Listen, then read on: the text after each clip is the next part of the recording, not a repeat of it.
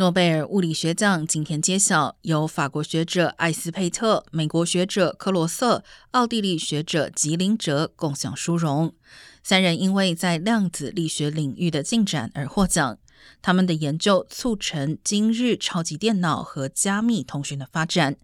目前已存在一个包括量子电脑、量子网络、安全量子加密通讯的庞大研究领域。物理学是本周颁发的第二个诺贝尔奖项。昨天公布的生理学或医学奖，由瑞典遗传学家帕博获得殊荣。